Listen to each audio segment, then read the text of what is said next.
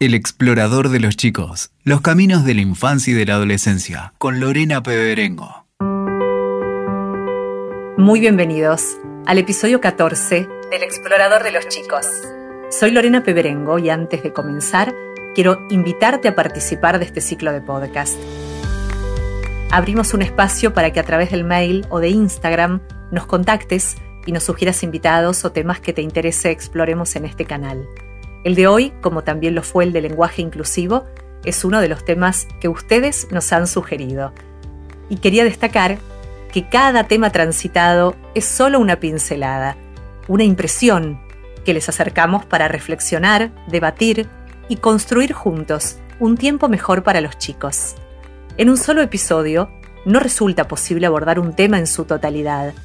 Intentamos situarnos en los adultos que acompañan a los chicos y desde allí preguntarnos. Un ejemplo fue el podcast del inclusivo, que pretendió explicar el fenómeno desde su nacimiento hasta su uso actual. Pensamos en los caminos que podían tomar los chicos para incluir a los demás.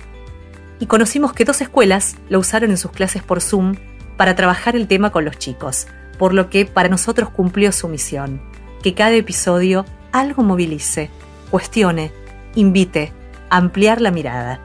Pueden entonces compartirnos sus ideas de próximos temas al explorador de los chicos o contactarnos por Instagram. Allí nos encuentran como explorador de los chicos y también allí como explorador guion bajo cultural.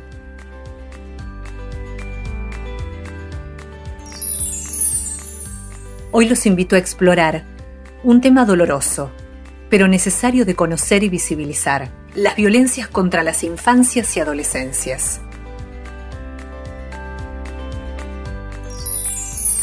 El Ministerio de Justicia y Derechos Humanos de la Nación realizó el relevamiento de llamados a la línea 137 por violencias intrafamiliares y o sexuales y determinó que aumentaron un 20% durante la cuarentena en relación al mismo periodo de 2019 mientras que la cantidad de chicos que fueron violentados en la virtualidad, considerando el grooming, creció un 267%.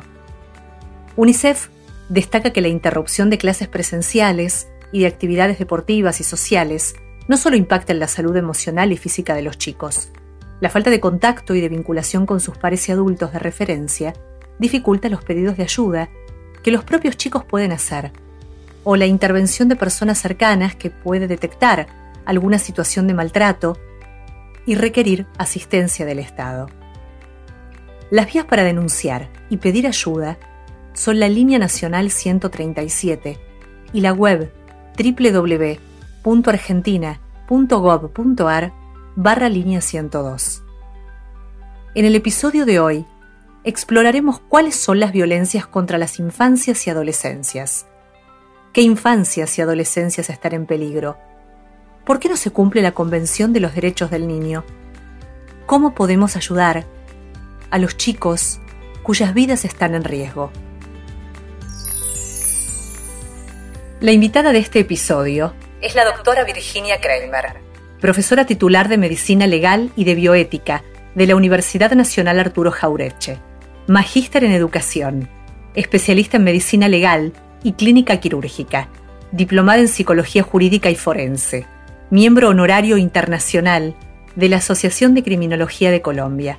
También asesora nacional e internacional en delitos contra los derechos humanos y la niñez, perito de parte y directora académica y consultora pericial de Ciencias Forenses de La Plata. Escribió el libro Las Ciencias Forenses y los Derechos Humanos en Argentina, una obra que reúne la historia de 30 años de trabajo, los delitos de violencia institucional, de violencia de género, y los delitos contra la niñez.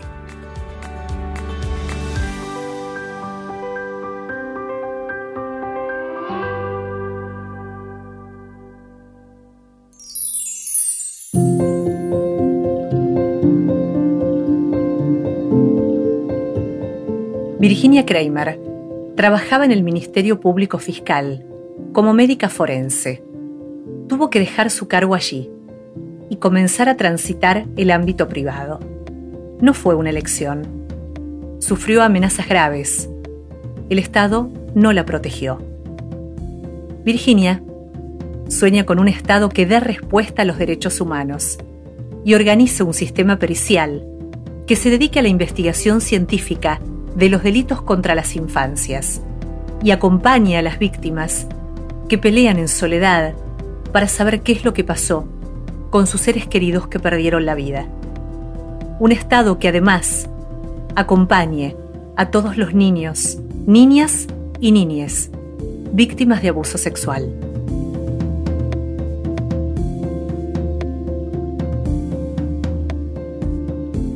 Virginia Kramer, muy bienvenida al Explorador de los Chicos.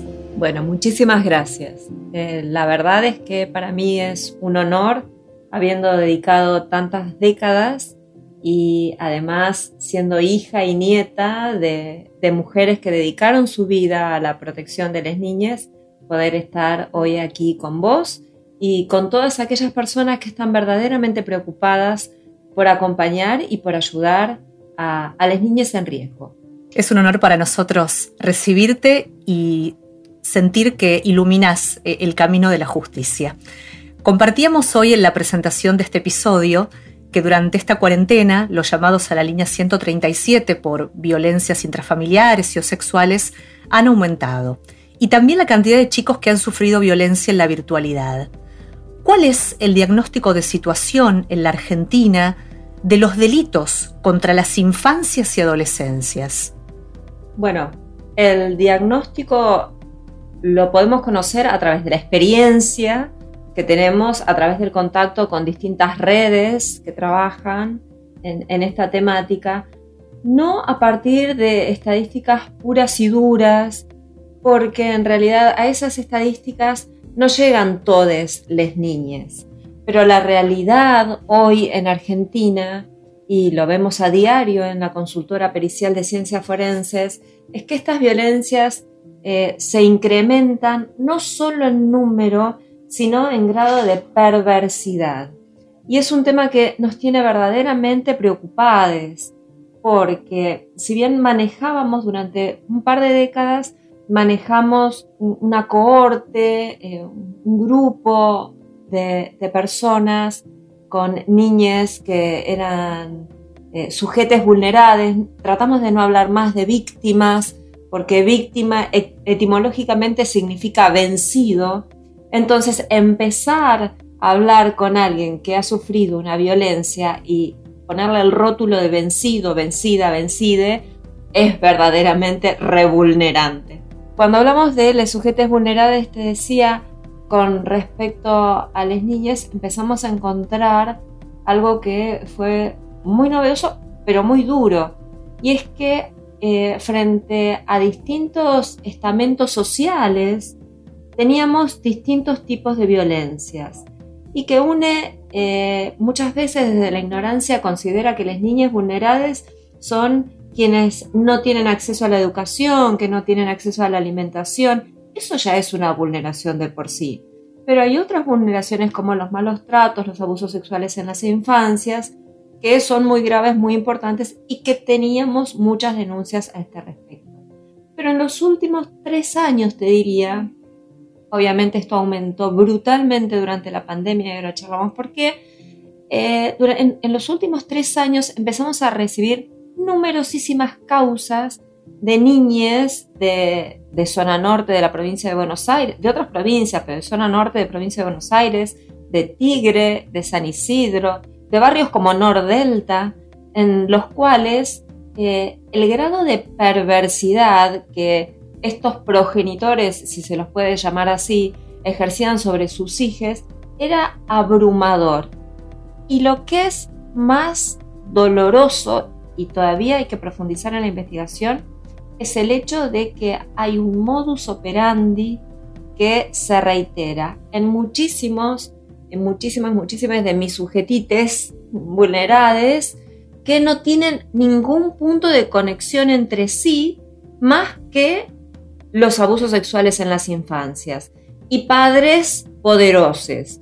Entonces, estos padres lo que, hacen estos padres, en realidad, porque están profundamente atravesados por, el patriarcado, estos padres lo que hacen es repetir, conductas sumamente perversas, abusos sexuales en manada, Los mismos, eh, a las niñas en las situaciones de abuso, bueno, nada, situaciones sumamente graves que nos alarmaron. ¿Qué pasa en la pandemia? En la pandemia tenemos, si bien yo coincido con que había que establecer un aislamiento social preventivo obligatorio, lo digo como médica, lo digo como médica que además de todo lo que hago, trabajo en hospitales y veo cuál es la situación y veo cuál es el desborde y veo qué tan cansados estamos los médicos. O sea, ya no es que seas buen, buen o buena profesional, es que estás agotada, ¿sí? Igual que todos quienes están afuera de un hospital, pero nosotros más. Bueno, viendo todo esto en la pandemia, no nos podemos escapar de que las niñas están en un ambiente cerrado, incomunicadas, porque la escuela es una de las tres puertas más importantes para entrar a la denuncia, para la detección de situaciones que nos llamen la atención con respecto a los distintos malos tratos y abusos, entre ellos abusos sexuales en las infancias. Ahora, el artículo 19 de la Convención de los Derechos del Niño determina que los Estados partes van a adoptar medidas legislativas, administrativas, sociales y hasta educativas para proteger a los chicos, ¿no? Contra todo tipo de perjuicio o abuso físico o mental, incluido este abuso sexual al que vos te referís. ¿Podemos determinar que entonces no se está cumpliendo la Convención de los Derechos del Niño? Definitivamente no se está cumpliendo y en numerosas ocasiones no se está cumpliendo a eh, vergonzosas sabiendas del Estado. ¿sí? Hay estructuras que saben perfectamente quién y dónde está abusando a las niñas con denuncias ya instaladas y no hacen absolutamente nada. Es más, es más, eh, protegen a los abusadores en lugar de a las niñas. Y el paradigma de esto es la institución judicial.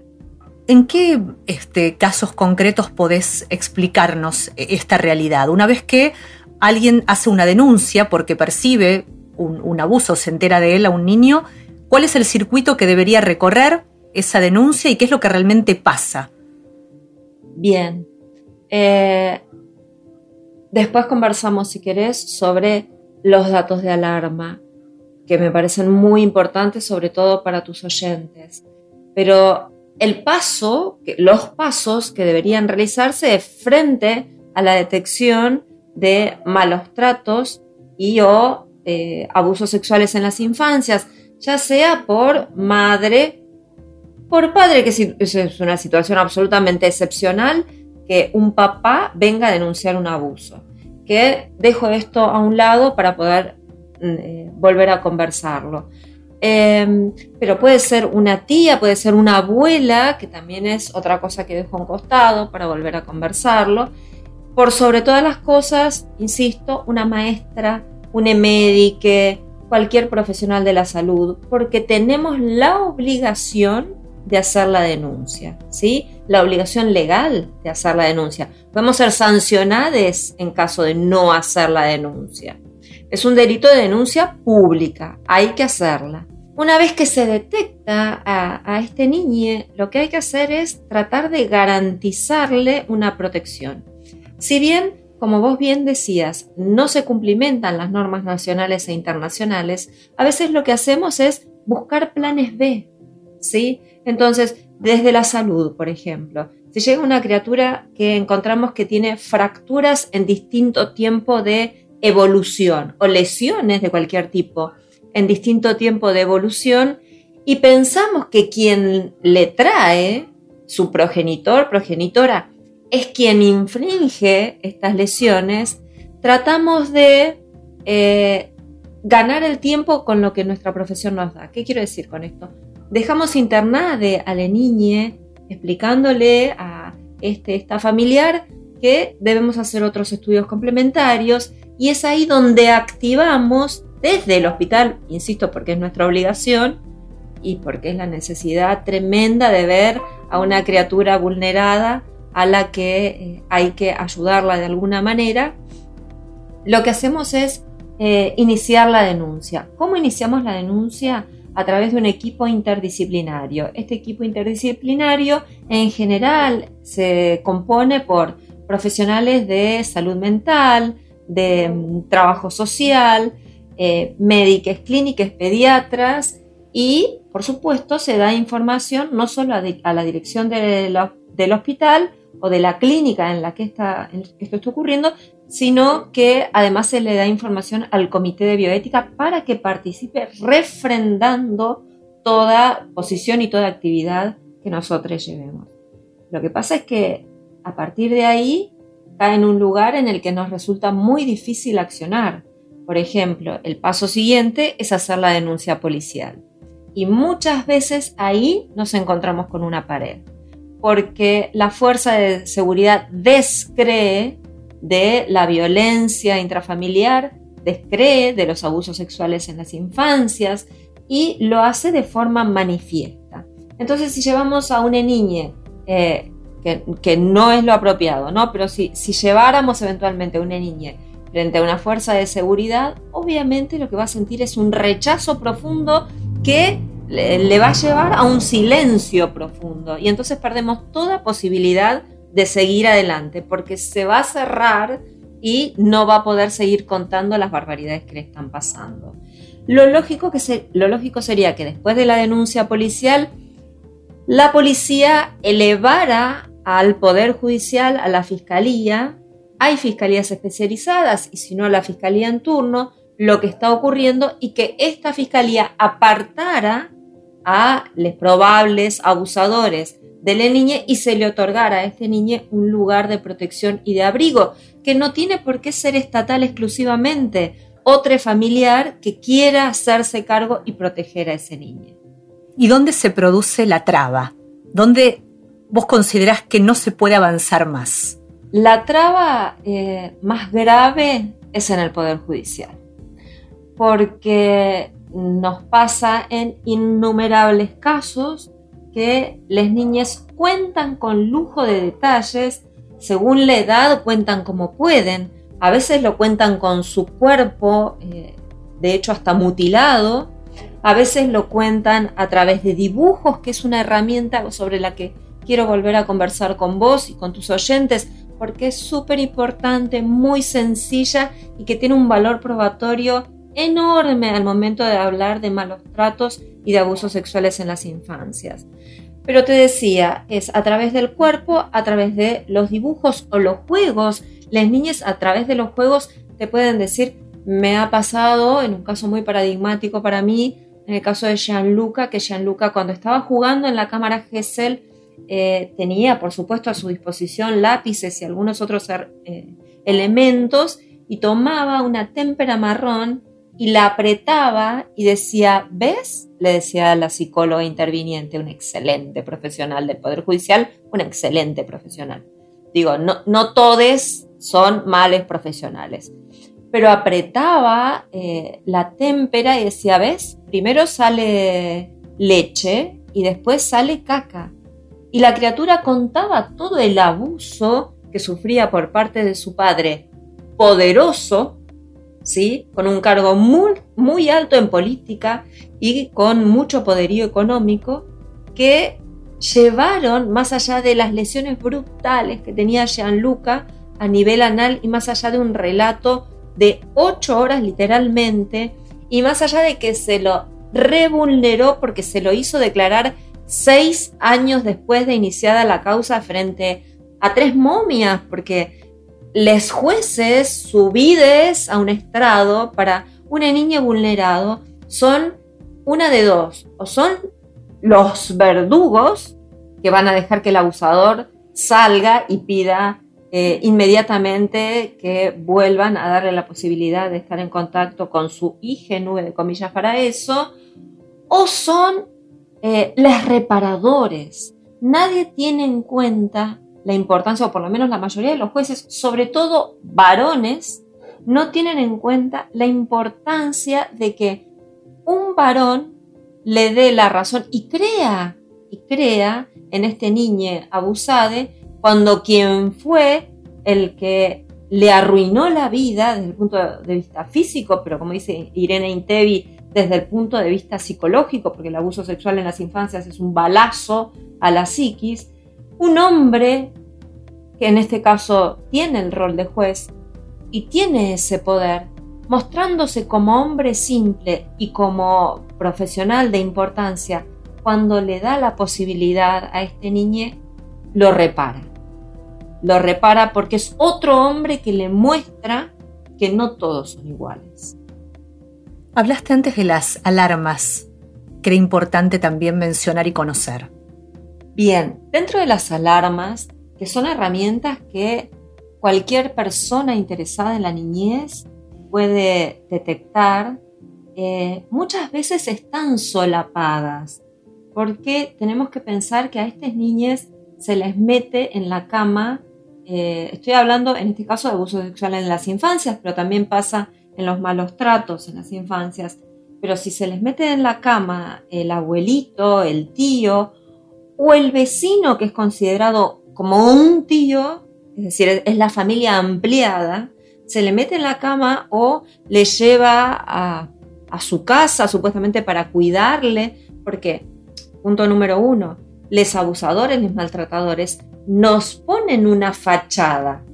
Nos ponen una fachada en la que creemos inocentemente y pensamos, no, pero esta persona es incapaz de hacerle daño a mi hija, yo le voy a pedir por favor que le cuide. Y resulta que después cuando nos enteramos lo que realmente está pasando, es tan destructivo para nosotros que nos cuesta seguir adelante con todo este proceso que acabamos de decir de la denuncia, de soportar los agravios del Poder Judicial, las resistencias, que no nos crean. Por eso hablan de las mamás locas, ¿sí? Siempre las mamás estamos locas cuando vamos a denunciar eh, la posibilidad del abuso o de los malos tratos de nuestras hijas, porque ¿cómo no vamos a estar locas? ¿Cómo no vamos a estar locas si nos juega, entre otras cosas, la tremenda culpa de no haber estado en ese momento para cuidarles?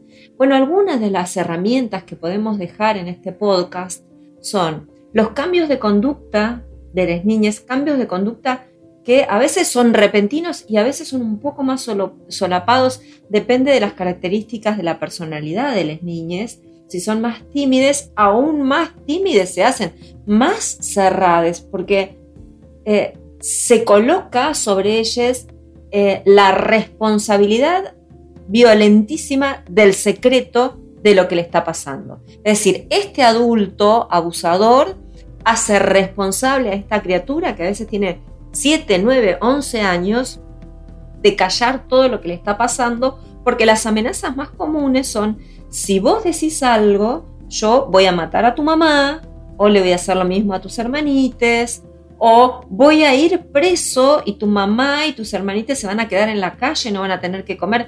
Entonces toda esa carga la lleva una criatura para proteger ya no su cuerpo, ya no su mente, sino para proteger a toda una familia. Esta conducta es muy común. El hecho de los dibujos, los dibujos, Lore, son tan importantes porque las niñas se comunican a través de los dibujos. Y esto tampoco se trata de que ahora entremos en una paranoia, pero sí es importante prestar atención. Cuando en los dibujos de las niñas más, más chiquites vemos mucha descarga de tinta, muchos tachones, tenemos que pensar qué es lo que pasa.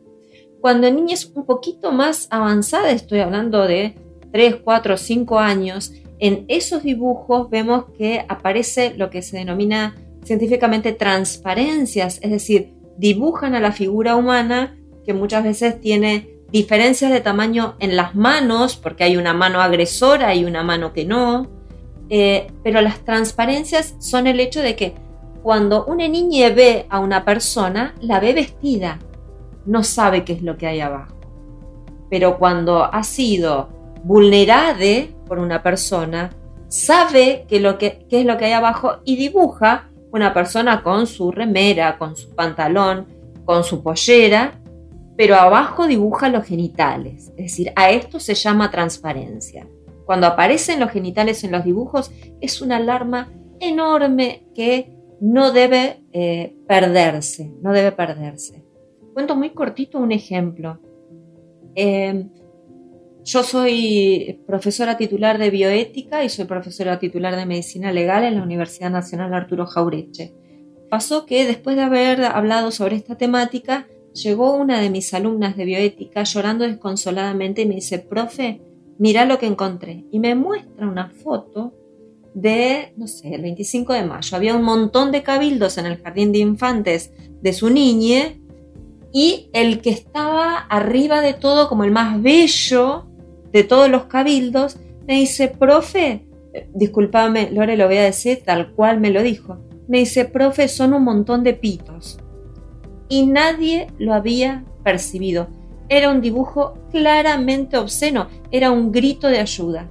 Y nadie ni familiares, ni maestres, nadie, de hecho lo habían puesto en un lugar de preferencia, nadie lo había percibido. Esto también revulnera a los niños. Yo creo que eh, estas cuestiones, el hecho de que se hagan pis en la cama, que haya regresiones, que se hagan caca en la cama, el tema de las pesadillas es brutal, empiezan a haber monstruos por todas partes y hablan a veces solapadamente de los monstruos. Bueno, estas son algunas de las herramientas que tenemos que tener en cuenta y que están a nuestro alcance para poder detectar que algo está pasando.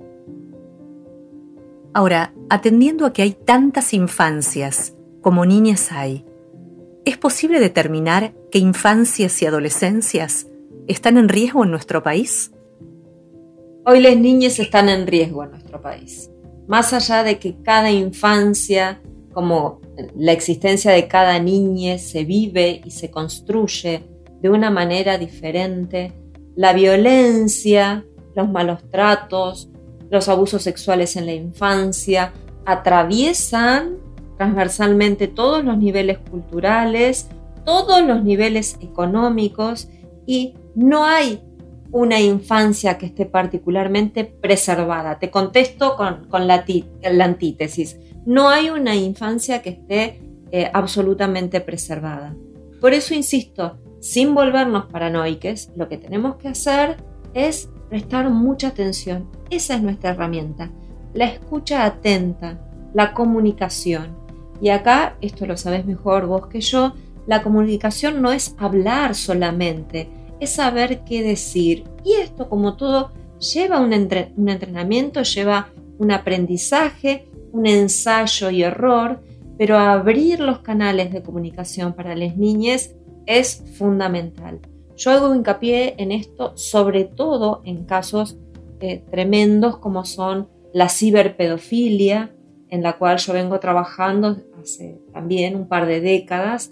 Eh, de hecho, yo creé una, una herramienta informática que hoy se utiliza en Interpol, en Interpol, sobre todo Interpol España e Interpol Alemania, no tanto en Interpol Argentina, eh, porque es una herramienta que determina la característica de la, le pedófile que está tratando de avanzar sobre nuestras niñas.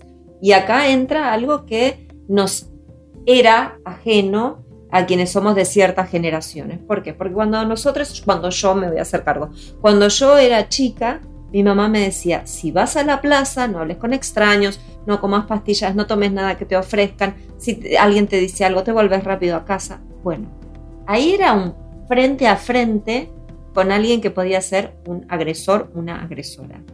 Ahora, de la pantalla, tenemos millones, porque además tienen una organización increíble y de hecho hasta fructífera, porque se dedican también a la pornografía y venta de niñas, de pedófiles que están entrando permanentemente con eh, perfiles falsos en las computadoras de las niñas.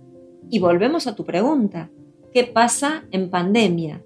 En pandemia esto incrementó notablemente porque las niñas están encerradas dentro de sus casas y eh, además de estar encerradas dentro de sus casas, eh, están seguramente conectadas a cualquier tipo de computadora y a través de esas computadoras llegan a las niñas. ¿Se denuncian a tiempo los abusos sexuales cuando se detectan, por ejemplo, en un centro de salud, en una institución escolar o no? ¿Qué observas? Eh, es muy, muy complejo. Es muy complejo volvemos. Cada niña se comporta diferente y a cada niña hay que darle lo que necesita desde el punto de vista médico, desde el punto de vista psicológico, desde el punto de vista de los trabajadores sociales y desde el punto de vista judicial. ¿sí? Entonces, si bien podemos detectar, hay muchos casos en los que, entre otras cosas, nota al pie, resulta muy frustrante, por más que ponemos lo mejor de nosotros, les abusadores detectan que estamos tratando de intervenir y se llevan a las niñas.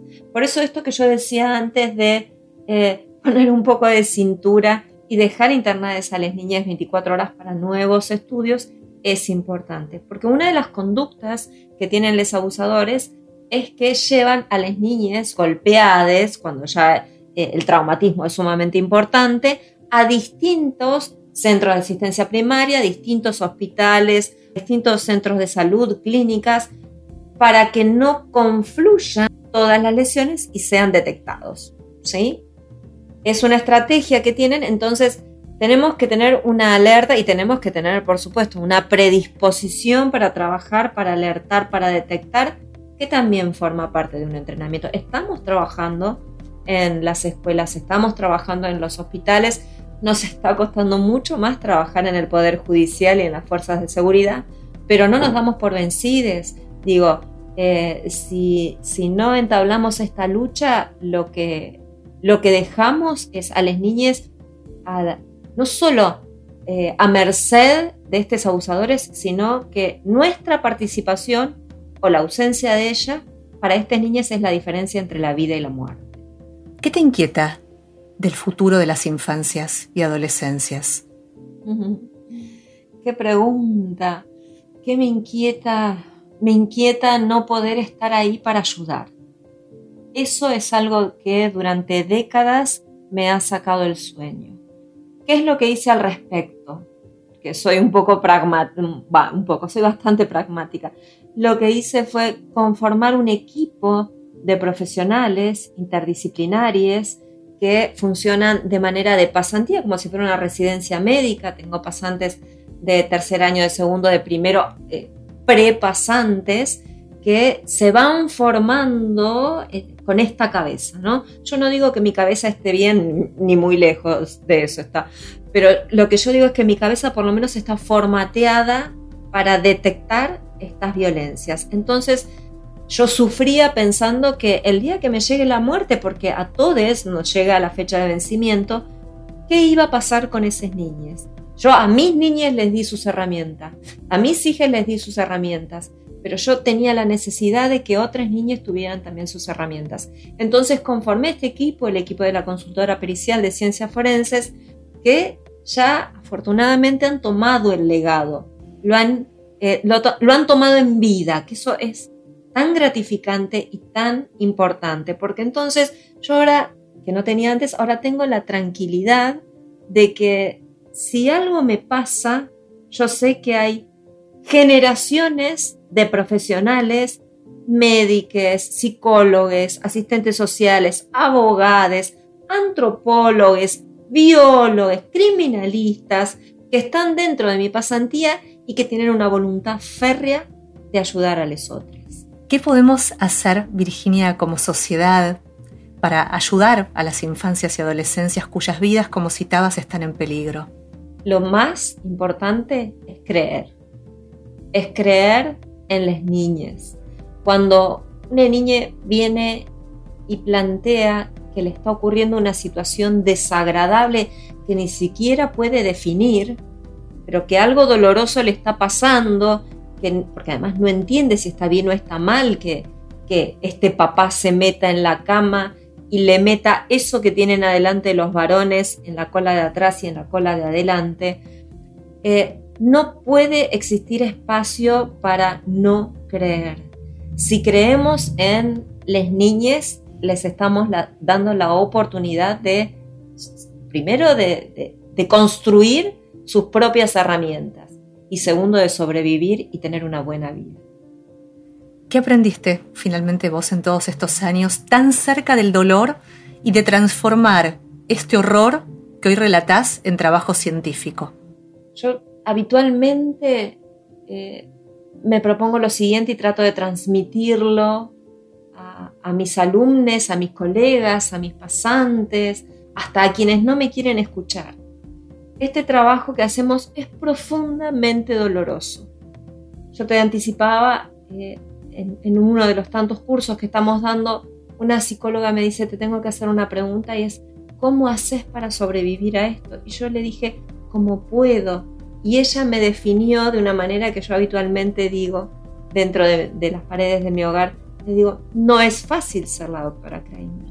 No es fácil sacarse el guardapolvo y ser una mujer común con las necesidades comunes. ¿Qué me dejó esto?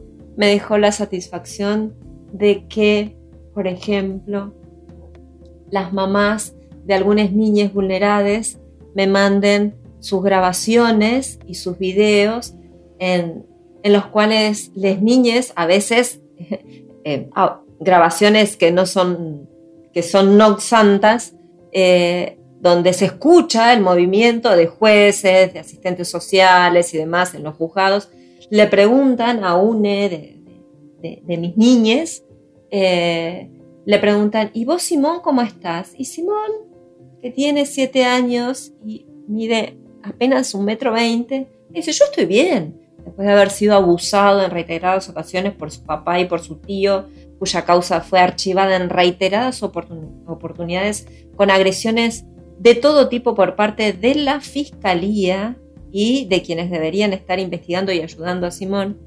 Simón dice, yo estoy bien. Y el juez le dice, ah, sí, estás bien. ¿Y por qué estás bien? Yo estoy bien porque Virginia me curó. Ay, ¿quién es Virginia? No, Virginia es una señora que vive lejos, lejos, lejos, que yo la fui a ver con mi mamá y le conté, porque estuvimos jugando, todo lo que me había pasado y todo eso feo que a mí me pasó se quedó en el consultorio de Virginia, así que ahora yo soy feliz. Y la mamá me manda, no solo esto, llorando desconsoladamente, sino que me manda posteriormente videos de Simón saltando en la playa después de muchos años de tristeza y encierro, diciéndole, mamá, soy feliz. Entonces, este es el mayor de los aprendizajes y esta es la mayor de las recompensas. Quizás otras personas no lo entiendan, eh, pero a mí me llena el alma. Antes hablamos de las trabas y mencionaste el sistema judicial. ¿Crees que se lleva el sistema judicial hoy toda la responsabilidad de no poder avanzar, hacer justicia con las causas para defender finalmente y hacer valer los derechos de los niños? Yo creo que dentro de, lamentablemente, dentro de los poderes judiciales, además de un profundo sesgo del patriarcado, porque tanto hombres y mujeres son profundamente machistas al tomar estas decisiones y prefieren proteger a los abusadores antes que meterles presos y descreer el sufrimiento de, las niñas. Eh, yo creo que, que hay un camino por desandar. Yo no estoy desesperanzada. Yo creo que hay un camino por desandar, que se puede modificar el Poder Judicial, que no va a ser fácil, que lamentablemente dentro del Poder Judicial también hay jueces abusadores, lo he sufrido en carne propia. También hay jueces pedófilos y fiscales pedófilos y empleados pedófilos. Entonces, eso obstruye porque si bien están ocupando un cargo, son personas que tienen esta suerte de preferencia. Aclaremos de que no es una enfermedad, es una preferencia, pero no puede existir preferencia frente a una niña que no tiene la capacidad de consentir una relación sexual y ni hablar de los castigos físicos. Yo creo que el Poder Judicial se puede cambiar de a poco, pero en forma constante, sin bajar los brazos.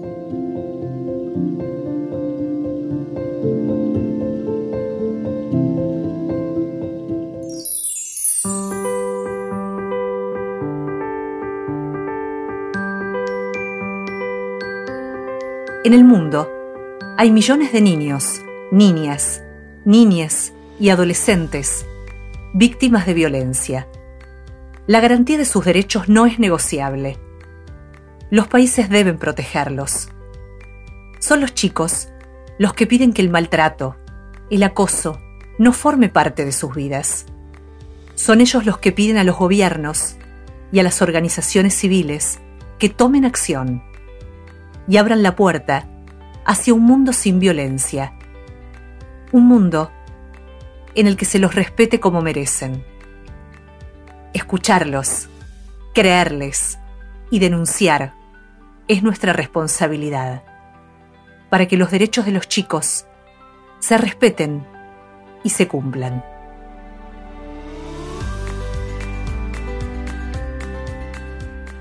Muchas gracias, doctora Virginia Kramer, por acompañarnos en este ciclo a conocer una realidad que duele y que es necesario, creo, comunicar para poder reflexionar acerca de cómo juntos podemos colaborar para que se modifique y que los derechos de las infancias y adolescencias sean respetadas como merecen.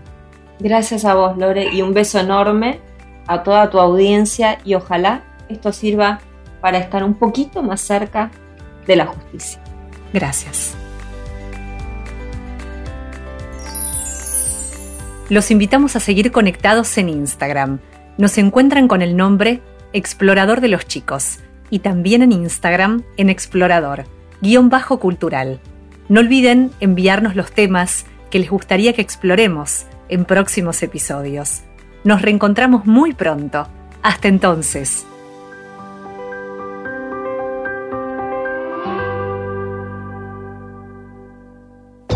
Escuchaste El explorador de los chicos. WeToker. Sumamos las partes.